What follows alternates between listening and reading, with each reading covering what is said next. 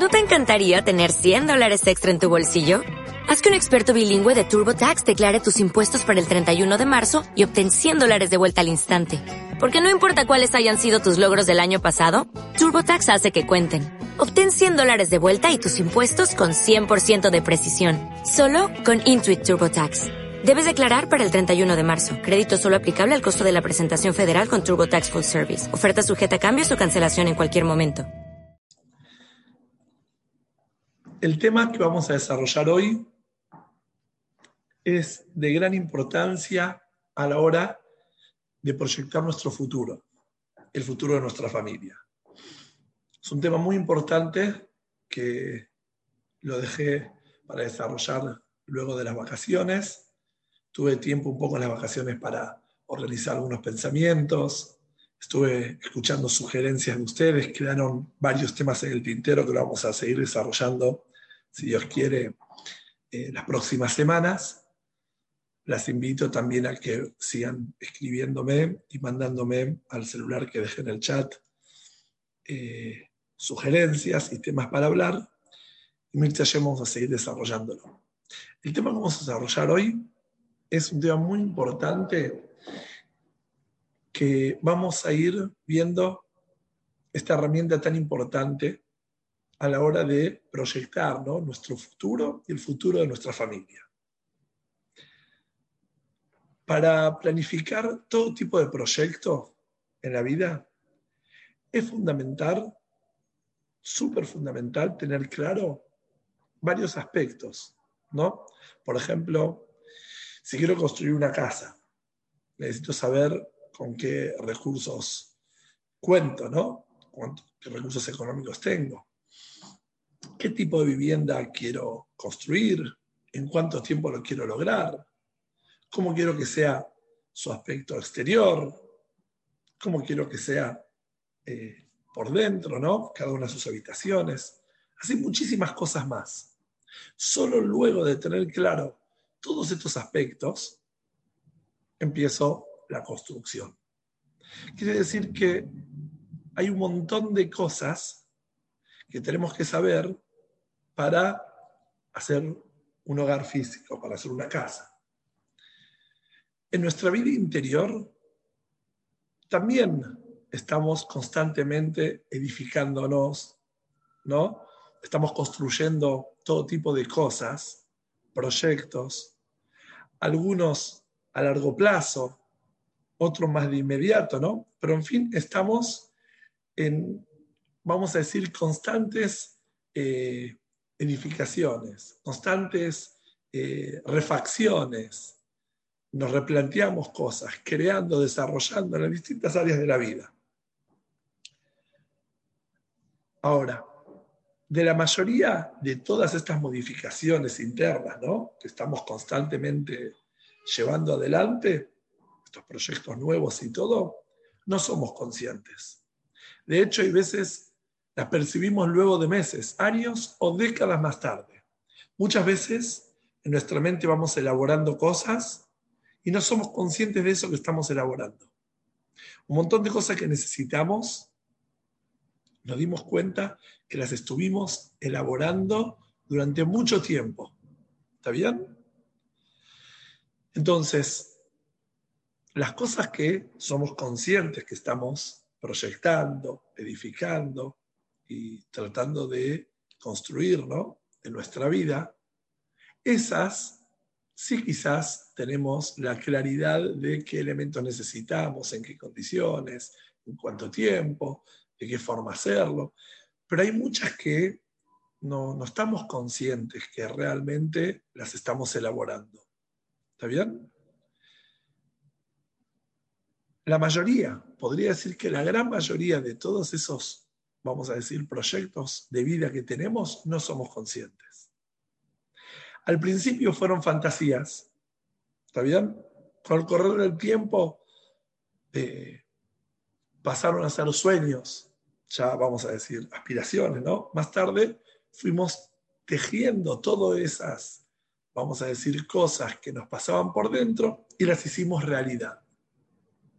Si observamos bien, muchas cosas que hoy tenemos son producto de cosas que iniciaron con una fantasía que tuvimos en edades más tempranas.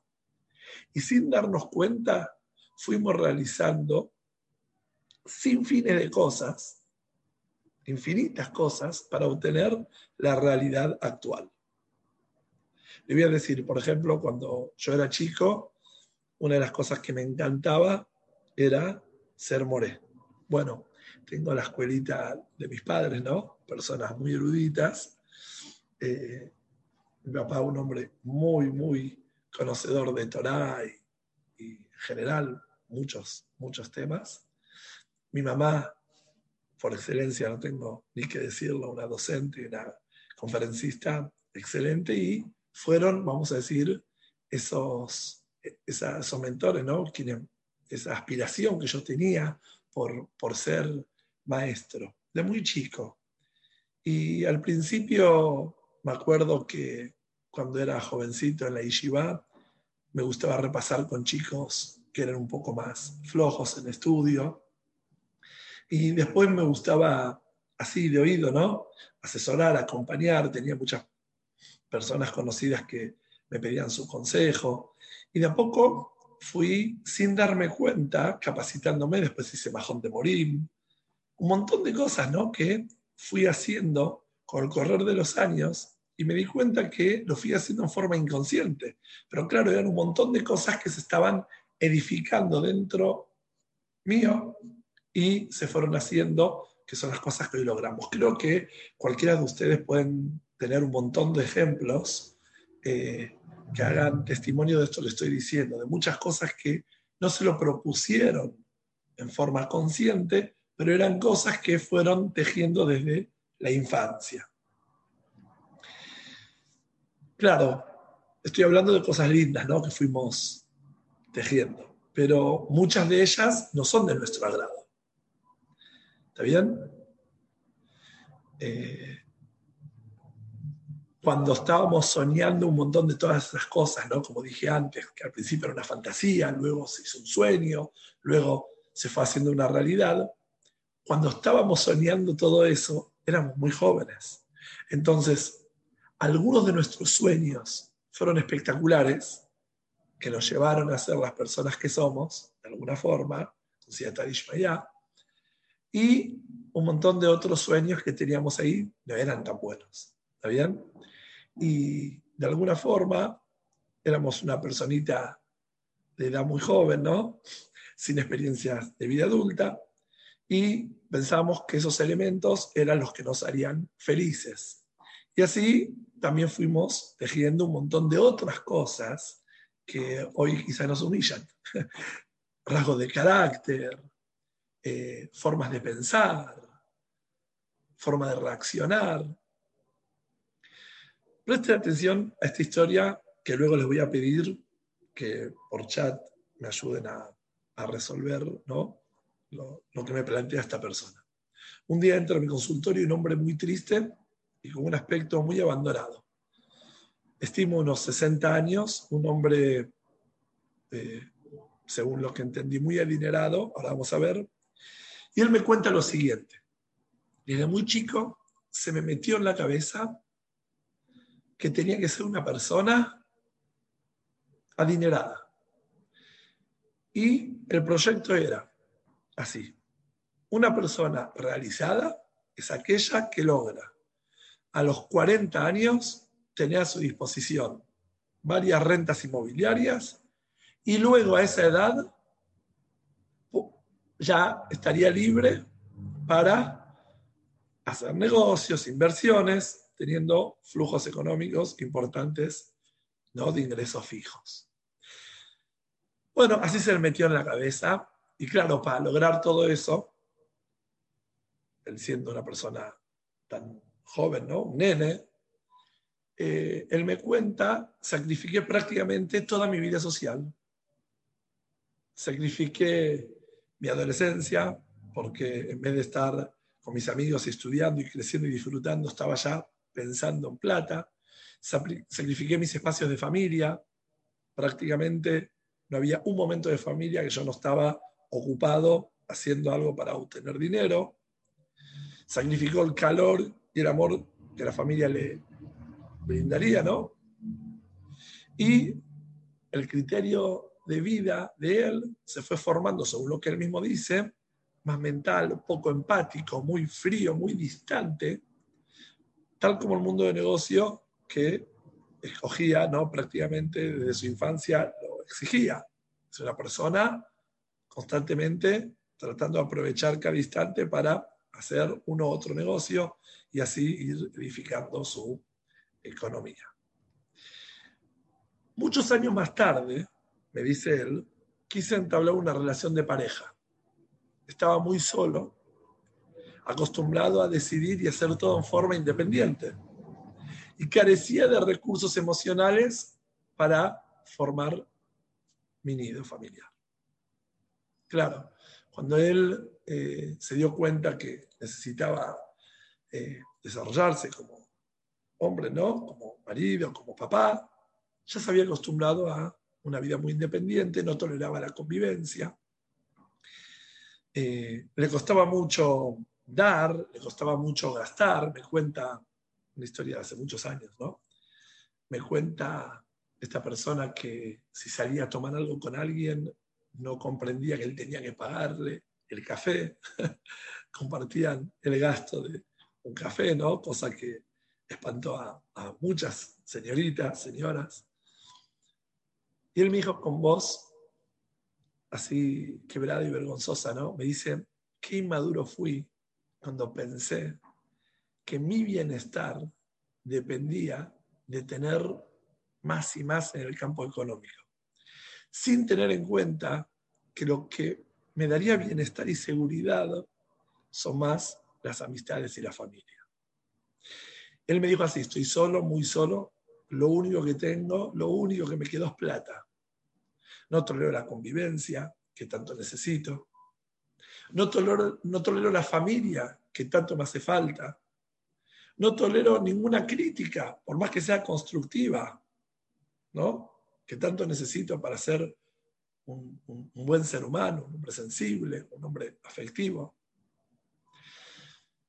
Claro, vamos a decir todo esto, ¿no? Que estamos diciendo, parte de un sueño que tuvo en su infancia, algo se le metió en la cabeza, algo que de alguna forma consideró que lo iba a hacer eh, exitoso, que eso lo iba a llevar a la felicidad, y no tuvo la capacidad de poder eh, dudar, ¿no? O aconsejarse y poder filtrar esos pensamientos y de alguna forma llegar a lo que llegó.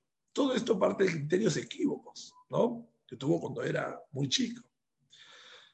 A ver, me gustaría, si quieren responder por chat, y voy leyendo las sugerencias, ¿qué le dirían a este hombre? ¿Qué le dirían? No tenés más lo que hacer. Intentá comprar amigos con dinero o comprar una esposa, comprarte una mujer con plata. ¿Qué le dirían? A ver, ¿qué, le sugerimos a un hombre que él no pudo tejer de niño algo mejor y fue tejiendo en su ser una realidad totalmente inaceptable ¿no? para él mismo? ¿Qué, qué se les ocurre? ¿Qué le decimos a una persona que ya está en esta situación? Algunos podrían decir, no sé, forma tus amistades con los personajes que están impresos en los billetes. Hacete amigo de Washington, de Franklin. Si querés como mascota los animalitos que ahora están en los billetes impresos de pesos argentinos. ¿Qué, se les ocurre? A ver, a ver, a ver si eh, está habilitado el chat. Creo que sí, ¿no? ¿Qué, ¿Qué le podemos decir a una persona así? ¿Se les ocurre algo como ayudarlo? que nunca es tarde para cambiar, que siempre se puede empezar una nueva vida, que mejore su versión de sí mismo. No conoce. ¿Qué hace? ¿Cómo empieza? Está bien todo lo que me están diciendo, me parece fantástico. Que se ponga a prueba con amigos, parejas, muy bien. Muy bien lo que están diciendo. Me parece fantástico. Claro, pero no sabe cómo hacerlo. Y está bien lo que dicen, porque naturalmente todos estos rasgos empáticos eh, se aprenden por contagio, ¿no? tal como de chico, chica cualquiera de ustedes, ¿no? Me ponen que se escuche, que aprenda a escucharse. Muy bien. Que se ponga amigos con que empiece escuchándose y accionando.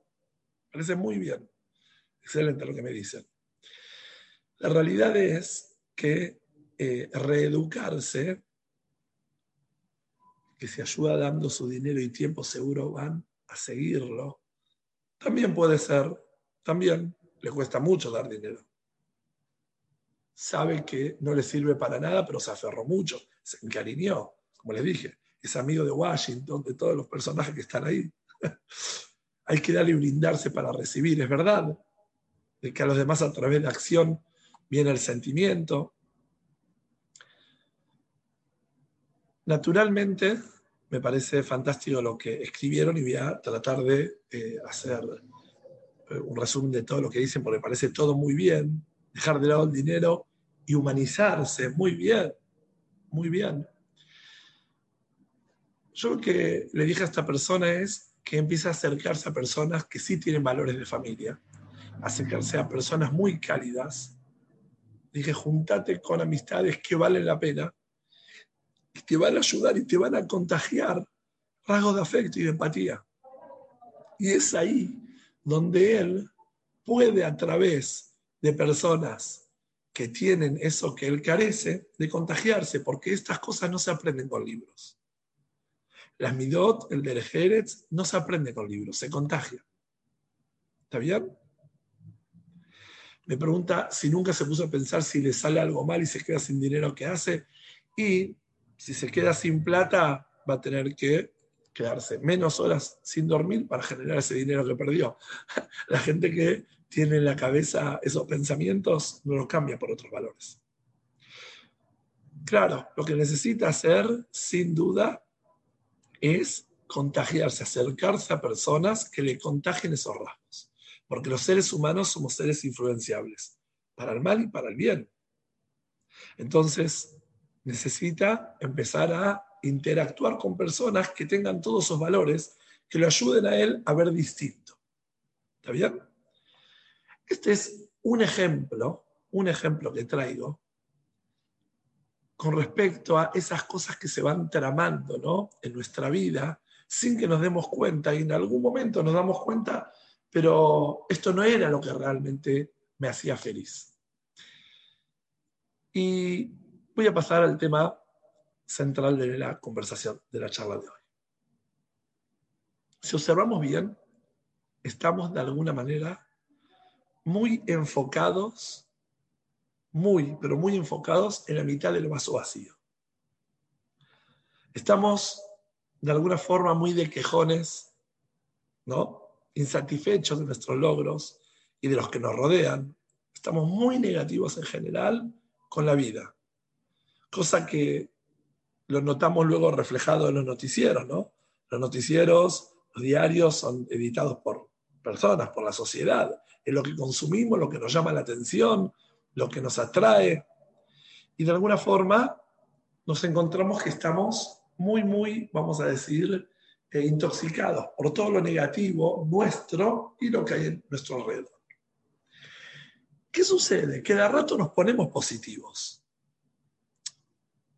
nuestra mente de alguna forma da ratos y nuestro corazón pide ponernos en positivo.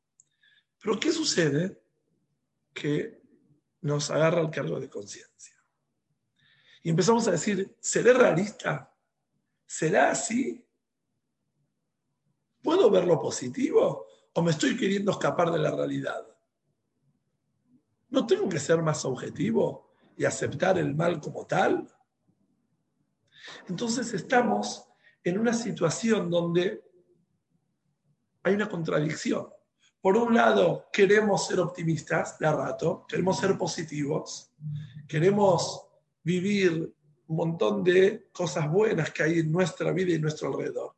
Y de rato la mente nos dice, pero no sos realista, no sos objetivo, no te das cuenta que esto está mal, no te das cuenta que lo otro no está funcionando bien, no te das cuenta que esta otra cosa eh, está deteriorada. Ahora yo les pregunto a ustedes, ¿es así? ¿Realmente ser objetivo? es centrarse en el mal? Lo que vamos a tratar hoy es una herramienta muy importante, ¿no? Nos puede aportar muchísimo en cada una de las etapas de nuestra vida. Pues yo les pregunto, ¿es así que si vamos a lo positivo, entonces de alguna forma somos poco realistas, nos queremos escapar del problema? ¿Qué piensan? Me gustaría escuchar un poco, leer qué piensan. Porque vivimos siempre mirando esos estados y esos mensajitos, mirá, el medio vaso vacío, etcétera, pero pues en la realidad no lo logramos hacer. ¿Qué pasa? Sentimos culpa si vemos lo bueno. Como que de alguna forma estamos, uno ve lo que quiere ver. Muy bien, es verdad. Uno ve lo que quiere ver. Y muchas personas sabemos que son muy positivas, pero de ratos la sociedad no las acepta y le dice, pero sos poco realista, poco realista. ¿Querés pintarlo todo de lindo? Entonces, vamos a tratar de desarrollar este tema y vamos a luego escuchar un poco más de opiniones. ¿no? Veamos un poco de dónde nace esta mirada tan juzgadora y tan exigente. Es importante analizarlo. De muy chicos fuimos direccionados a enfocar en lo que nos falta. Nuestros mentores se ocuparon de mostrarnos lo que deberíamos corregir. ¿Está bien? Y no siempre lo sentimos como un aprendizaje, sino más bien como crítica. Pasaron los años, ¿no? Y fuimos creando nuestros, eh, vamos a decir, mapas mentales, ¿no?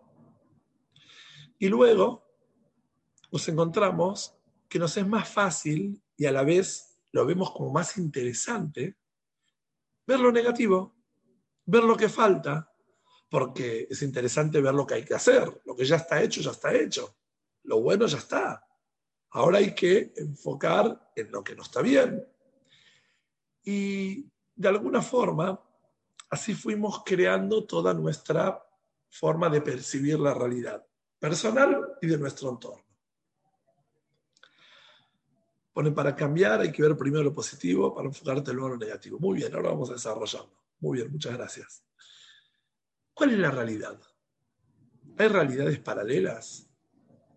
¿Cómo es la cosa? ¿Cuál es la realidad? ¿Lo negativo, lo positivo, las dos? Si la realidad son las dos, entonces encaremos las dos. Si lo positivo es lo más importante, olvidémonos del mal, pero estamos dejando de lado lo que hay que corregir. ¿Cómo llevamos adelante esto? ¿Dónde nos enfocamos? ¿Cómo salimos adelante? La verdad es que desde la mente, claro, si hay algo que eh, otra persona tiene que yo no lo tengo, a mí me falta algo. Entonces estoy de alguna forma en falta. Si puedo obtener algo mejor y tengo algo, vamos a decir, estándar, de alguna forma también estoy en falta. ¿Por qué? Estoy desde la mente, ¿no? Estoy analizando y juzgándome. Y... Pero desde el corazón, ¿cómo es? Si quiero ver la realidad desde el corazón, si me doy cuenta que lo que necesito es motivarme para seguir mi crecimiento, entonces, ¿qué es lo que debería estar mirando? ¿Lo que me falta o lo que tengo? Es ahí donde podemos jugar un poco con la terminología realidad. Vamos a enfocarlo de este lado, de esta forma. Realidad es lo que realzas en tu corazón y en tu mente. Y esa va a ser la realidad que vas a vivir vos y tu familia, lo que vas a transmitir a tus hijos, lo que vas a transmitir a tu pareja, a tus compañeros de trabajo, a tus amistades. ¿Qué querés realzar en tu vida? Porque real, como realeza, ¿no? Es lo que querés realzar, lo que querés de alguna forma darle escenario, darle protagonismo. Y es ahí donde tenemos que ser, vamos a decir, conscientes que somos quienes podemos elegir qué necesito, qué me hace bien realzar en mi vida. Si voy a realzar lo que no tengo o voy a realzar lo que sí tengo. Y lo que me falta, ¿qué? Que no es importante ver lo que me falta. Claro, pero quédate tranquila, quédate tranquilo porque lo que te falta ya está bastante entrenada para verlo. Eso de chico ya lo tenemos. No te preocupes en ser consciente en lo que te falta. Al revés, lucha por realzar tus logros y desde ahí vas a recibir muchísima fuerza para reparar todo lo demás. Porque realidad no hay una. Hay millones de realidades paralelas. El tema es qué realzas en tu vida. ¿Qué estás poniendo en tu vida como realidad? Y eso lo habilitas solo vos. Sos muy consciente de todo lo que aún no tenés, de todas tus debilidades, de todas tus falencias. El punto acá sería que realzo mi vida, lo positivo para darme valor, para estimarme, luego seguir creciendo, ¿no? En lo que me falta para poder lograr nuevos objetivos. Este es un tema que si no lo trabajamos, y ahora vamos a ver cómo, es muy difícil que por naturaleza lo tengamos. Por naturaleza la mente va directo a lo que falta. Yo le puedo asegurar que le muestro una mesa hermosa, una mesa servida hermosa, y en un rincón falta un tenedor, sin darse cuenta, van a estar con la mirada, uy, ahí se nota que falta un tenedor pero ven una mesa espléndida, una mesa con ramos de flores, con platos, con comida, pero se nota que en un lugar falta un tenedor y van a ver que falta un tenedor. Fíjense, pueden hacer este ejercicio poniendo una imagen, tal como se las digo, una imagen completa donde se vean todo, platos, vasos, todo bien servido, y en un lugar falta un tenedor. Y muestren esa imagen a cualquier persona y díganle, ¿qué estás viendo en esta mesa? Mírala bien. La va a mirar, la va a mirar y te va a decir que falta un tenedor. No se le va a ocurrir decir qué linda mesa, qué manjares, qué ramo de flores. Les aseguro. En forma instintiva, en una imagen, en una foto cualquiera, en cualquier cosa que vemos, la mente a veces para quedar bien, no lo decimos, pero la mente va directo a lo que falta. ¿Y qué sucede? Que si eso lo llevamos a la vida, tenemos en nuestro espejo la persona más desagradable porque vemos todo el día lo que no tiene, lo que no nos gusta de nosotros. Física o actitudinalmente, no importa. Cosas que nos faltan en la vida están ahí a la vista. Esa es la mala noticia. ¿No? La mala noticia es que, por naturaleza, vemos lo negativo. Veo ahí que Lea levantó la mano, puede escribir si quiere preguntar. Con respecto a vamos a decir, eh, nuestra realidad actual, somos adultos. Y de adultos podemos reeducarnos y considerar que la crítica excesiva no era sinónimo de una actitud responsable y realista, sino más bien de una carga desmedida. Vuelvo a repetir, podemos considerar de adultos que la crítica excesiva no es sinónimo de una actitud responsable. No es que sos más realista porque ves lo que falta. Al revés. Es una carga desmedida. Y esa carga desmedida es lo que en vez de motivarte, te hace, de alguna forma, todo lo contrario. Te hace echarte atrás. Ahora, no es algo que preguntar. Sí, puede preguntar escribiendo en el chat. No, es muy difícil. Al Shiur puede preguntar. Si no, al, último al Shiur vamos a dejar que habiliten los micrófonos también. Me voy a olvidar hasta el final. Bueno, pregunte, pregunte. Pregunto. Uno vive en sociedad, ¿cierto? Porque si uno solito dijera, bueno, arranco con esto, a partir de ahora escuché Eliezer, excelente. Voy a mirar el vaso lleno. Arranco desde hoy. Pero uno tiene alrededor gente que por ahí te señala cosas de lo que te falta. ¿Cómo haces oídos sordos? No es el kiosquero, es o tu mamá, o tu, o tu marido, o tu esposa, o tu alguien cercano. Totalmente. Excelente la pregunta. Muy bueno, que lo, muy bueno que interrumpiste para preguntar eso en la charla. Me parece fantástico. Siempre te interrumpo bien. Ah. La buena noticia es que eh, lo iba a detallar lo último cómo trabajamos en sociedad. Así que tenías que esperar. Pero vamos a hablar de eso. Quédense tranquilos que lo vamos a hablar. Realmente lo vamos a desarrollar.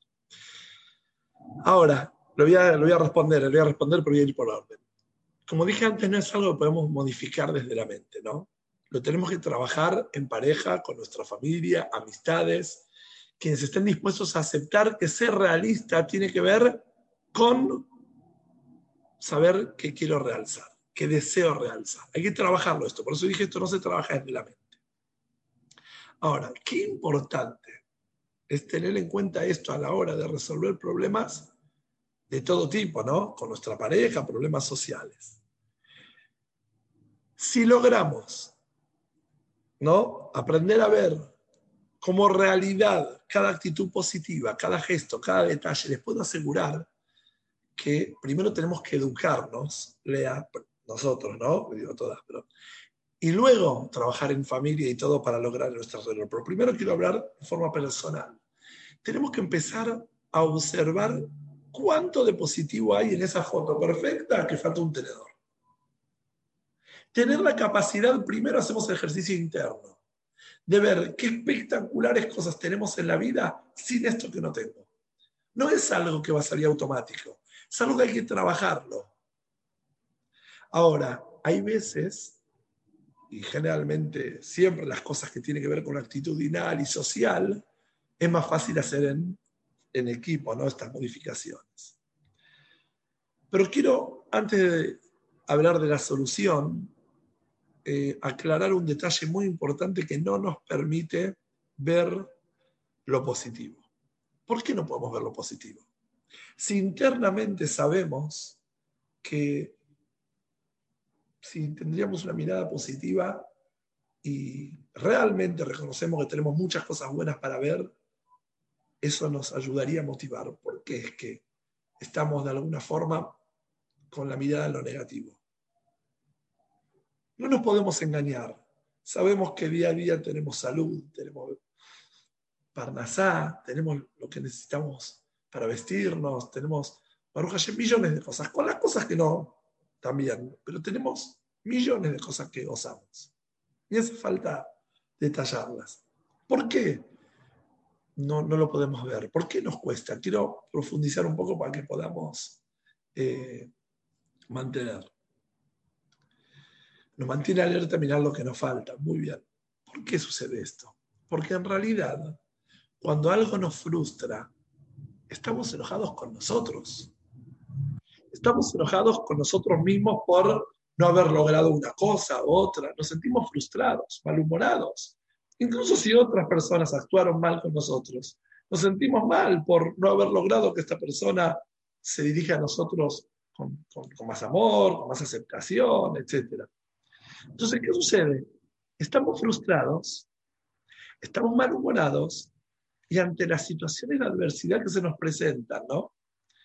No nos permitimos ver lo bueno. porque Es un mecanismo de defensa. Ante la adversidad agarramos el arma el arma de venganza, de castigo. Y no da ver lo bueno cuando estás con el arma en la mano. Es un mecanismo de defensa. Te pasa algo malo, te pones a la defensiva. ¿Cómo vas a ver lo positivo si ya estás a la defensiva? No vas a dar una caricia con una espada en la mano. Cuando quieres clavarle algo a alguien, ay, no, voy a ver lo positivo. Es un mecanismo de defensa ante la frustración interna que tenemos de la situación que se nos presenta. Y claro, estando negativo nos cuesta. Muy bien, escribe Tami, dice una de las formas de cambiar es ver lo negativo como chance de crecimiento, ¿no? Eh, excelente. Cada cosa negativa es de alguna forma una posibilidad para superarnos, tal cual. El tema, lo que estoy explicando es qué es lo que sucede internamente que no nos permite ver, porque estamos frustrados con nosotros mismos. Después nos enojamos con la vida, ¿no? Con quien sea. Entonces, cuando somos conscientes de esto nos damos cuenta que hay veces no estamos en condiciones de ver lo positivo. Y tenemos que saber perdonarnos, de rato no nos sale. Pero está en nosotros tomar conciencia o quedarnos igual. Y cuando me refiero a temas de Shalom Bait, que esto tiene que ver muchísimo, cómo vemos los defectos de nuestra pareja, cómo vemos la falta de la persona que está con nosotros y qué hacemos con eso, está en nosotros empoderar a nuestra pareja con nuestra visión positiva o empobrecer su estima marcándole sus errores. Voy a repetirlo. Está en nosotros empoderar a nuestra pareja con una visión positiva, diciendo lo bueno y diciendo, esta actitud me cuesta aceptar que sea tuya o es algo que me hace muy mal, no puedo creer siendo una persona que haces tantos gestos de bondad y trabajas por el hogar y te matás y haces lo imposible por nuestros hijos, por lo que sea, o podés empobrecer el estima de tu pareja marcándole sus errores. Y eso tiene que ver con qué querés llevar a la vida, qué querés realzar, qué querés que sea realidad en tu entorno. Claro, para cosas buenas se paga caro. Tenés que esforzarte, tenés que esmerarte en dejar de lado la frustración en el ojo y decir, ahora lo importante no es el enojo, es cómo salgo adelante de esto. Si me encuentro que mi pareja tiene un defecto, nadie cuando se lo evidencia lo, acepta como tal. Todos tratamos de maquillarlo, pero si lo evidencio mal, y estoy atacando a mi pareja, no lo va a aceptar, lo va a negar. Si se lo digo de buena forma y le digo, esta actitud me molesta, no, veo una actitud sincera, no veo una actitud colaboradora, no veo una actitud, eh, yo que sé, amorosa. Espero de vos algo mejor porque sé que tenés la mejor capacidad, la mejor intención. Lástima que en esta situación quizás te costó. Entonces ahí empodero a mi pareja una mirada positiva. Pero si le digo, es que no servís para nada, es que esta actitud tuya ya me viene derrumbando la vida, es que con esto no puedo más, es que ya es terrible. Y claro, de esa forma, lo único que vas a lograr con esta o con la persona la vida que te toque, sea una amiga, sea familiar, sea quien sea, es tirar abajo de alguna forma empobrecer su estima. Pero como dijo antes, primero con nosotros mismos. Primero ese ejercicio lo tenemos que hacer en forma personal. Logro ver lo positivo y te predispones. Voy a entrar a mi casa y seguramente mi pareja no tiene las cosas como me gusta. O dejaste a tu marido para que se quede con los chicos y seguramente no hizo las tareas o no se ocupó de ellos cuando vos no estuviste. seguramente las cosas no están. ¿Qué voy a ver? ¿Lo que sí hizo o voy a estar directamente? Te pedí esto, te pedí lo otro. Lo único que te pedí. No se puede contar con vos para nada. Lo mismo, entras a tu casa vos, hombre, ¿no? Entras a tu casa y encontrás algo que le pediste a tu esposa un millón de veces, como si se lo pedís más veces sería más fácil para ella. Esa frase, pero ya te lo pedí un millón de veces, ¿qué suma? que se le haga más fácil. Quizás se frustra más que ves que se lo pedís cada vez y otra vez y otra vez. Pero de alguna forma entras y no te gustó. ¿Qué haces? ¿Realzás eso y creas una realidad tensa? ¿O decís, ¿Cómo puedo ayudarte? Seguramente te costó, estás tan ocupada con tantas cosas que esto no habrán logrado. Y no es algo que se puede lograr solo, como dije, por escuchar esto y proponérselo. Hace falta trabajar, hace falta entrenarse, hace falta proponérselo una y otra vez y otra vez. Un hombre me preguntó, pero ¿cómo? ¿No es que me estoy engañando? No, no quiero ver los problemas. No estoy viendo la realidad. Le dije, mira, te estarías engañando si ves lo negativo. Porque la oscuridad no es más que la ausencia de luz. Entonces, si ves oscuro, es porque no tenés de dónde agarrar luz. No es engañarte. Entrar a tu casa y ver lo positivo no es engañarte. Es ver luz y llevar luz de donde sí hay a donde no hay. La oscuridad por naturaleza, lo hablamos en otras charlas, no tiene realidad propia. Aparece la luz y desaparece. No tiene realidad propia. Entonces, ¿vas a pelearte porque está oscura esta habitación o vas a prender la luz? Ese es el, el desafío importante. Cuando tenés claro esto, entonces puedes empezar a trabajarlo también, vamos a decir, con tu familia, en tu trabajo, ¿está bien? En todos lados. ¿Cómo vamos edificando nuestra familia? ¿Con pensamientos motivadores, positivos? ¿O con esa mirada infantil, ¿no? De que esto falta y esto no tengo y esto. Es el desafío que tenemos día a día, hora a hora, minuto a minuto. Cada instante tenemos ese desafío de estar enfocándonos en lo que nos va a ayudar. Ahora, les voy a contar algo muy interesante. Hace una anécdota, hace muchos, muchos años, me contó una señora que ya en su momento era muy mayor, me contó que cómo ella sacó adelante un sobrino que era muy capaz, muy inteligente, líder en su grupo, pero por cosas que solo Hashem sabrá, así ella me lo dijo, motivos que solo Hashem sabrá, había tenido malas experiencias en su eh, secundaria y eh, estaba prácticamente retirado de todo marco social, ¿no? No, no, no pertenecía a ningún lado. Me contó que fue a hablar con el rabino de una institución a quien le dijo que tenía un sobrino extraordinario, muy líder para dirigirse al público y que tenía muchísimos conocimientos. Así le dijo. Bueno, se imaginan, ¿no? Una, creo que era tía abuela, no sé si era la tía, una señora mayor que habla al rabino y le, le pide que le dé esta oportunidad. El rabino accede a la oferta de la señora y le dio oportunidad que este muchacho se, eh, eh, vamos a se desempeñe ¿no? como maestro, como profesor en, ese, en la institución. En muy poco tiempo, el joven ya había acomodado y establecido sus impulsos, todos sus temas que tenía. Le pregunté por qué se ocupó ella, qué pasó con los padres. Entonces ella me dijo que los padres estaban muy acongojados, humillados, ¿no? Y no tenían la capacidad de ver lo positivo para sacarlo adelante. Esas fueron las palabras.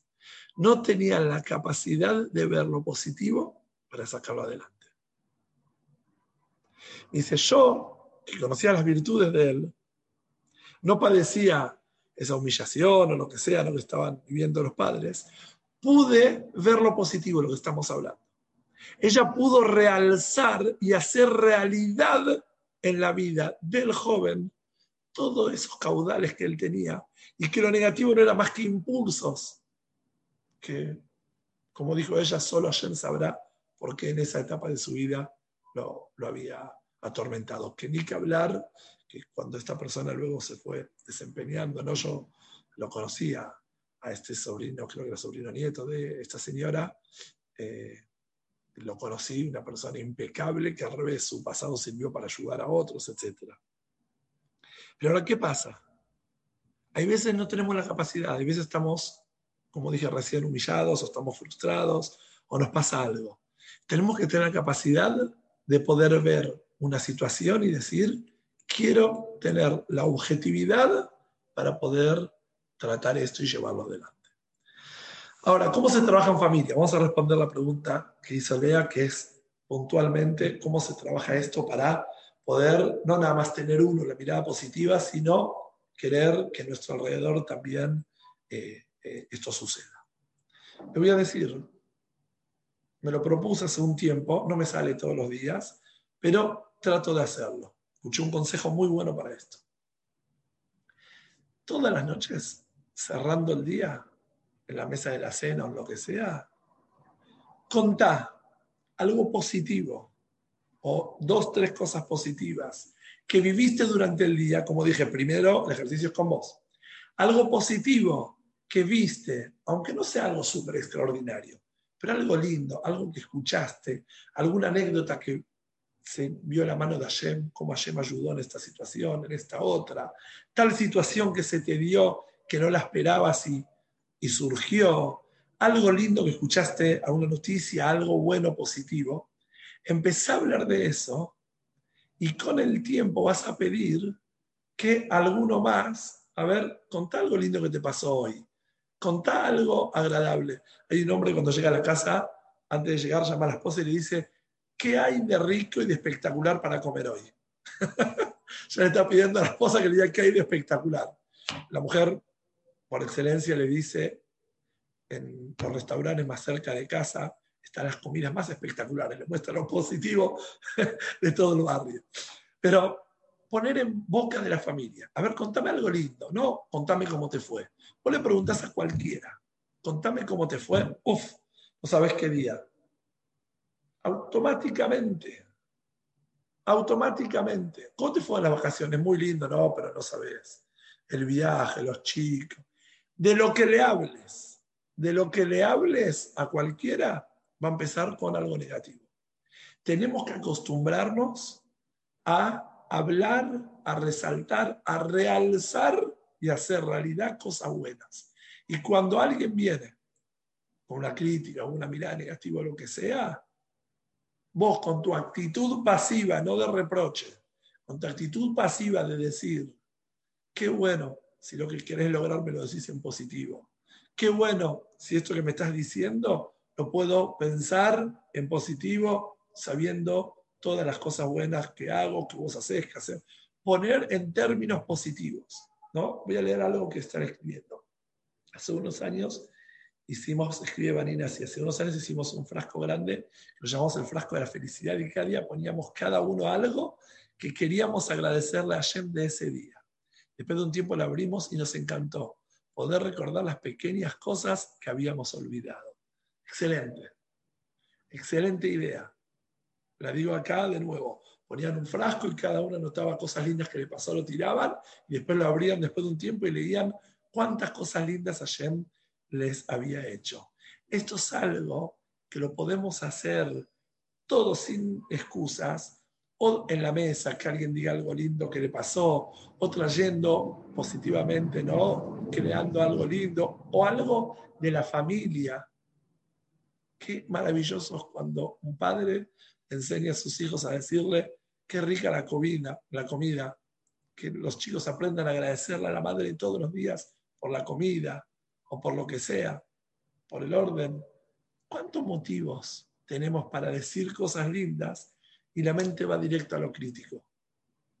Por eso tenemos que hacer un trabajo de redireccionar estos mapas mentales que tenemos para descubrir lo positivo y darnos cuenta que en realidad todo lo positivo que nosotros tenemos está para hacerlo relucir. Y lo negativo está para corregirlo con la luz de las partes positivas que tenemos en nuestra vida. Para eso tenemos que reforzar nuestra emuná, saber que no hay mal que por bien no venga, saber que incluso lo negativo no es más que un desafío para superarnos. Y desde esa mirada de seguridad, de vitajón, estar seguros que lo negativo en la vida no es más que ausencia de luz, vamos a motivarnos en descubrir toda la luz que realmente tenemos para poder iluminar esas sombras, esas cosas oscuras que, como dijo esta señora, ¿no? Solo Hashem sabe por qué sucedieron cosas en nuestra vida, de quienes nos rodean, que hizo que de alguna forma eh, aparezcan esos aspectos no tan lindos, pero está en nosotros llevarlo de otra forma.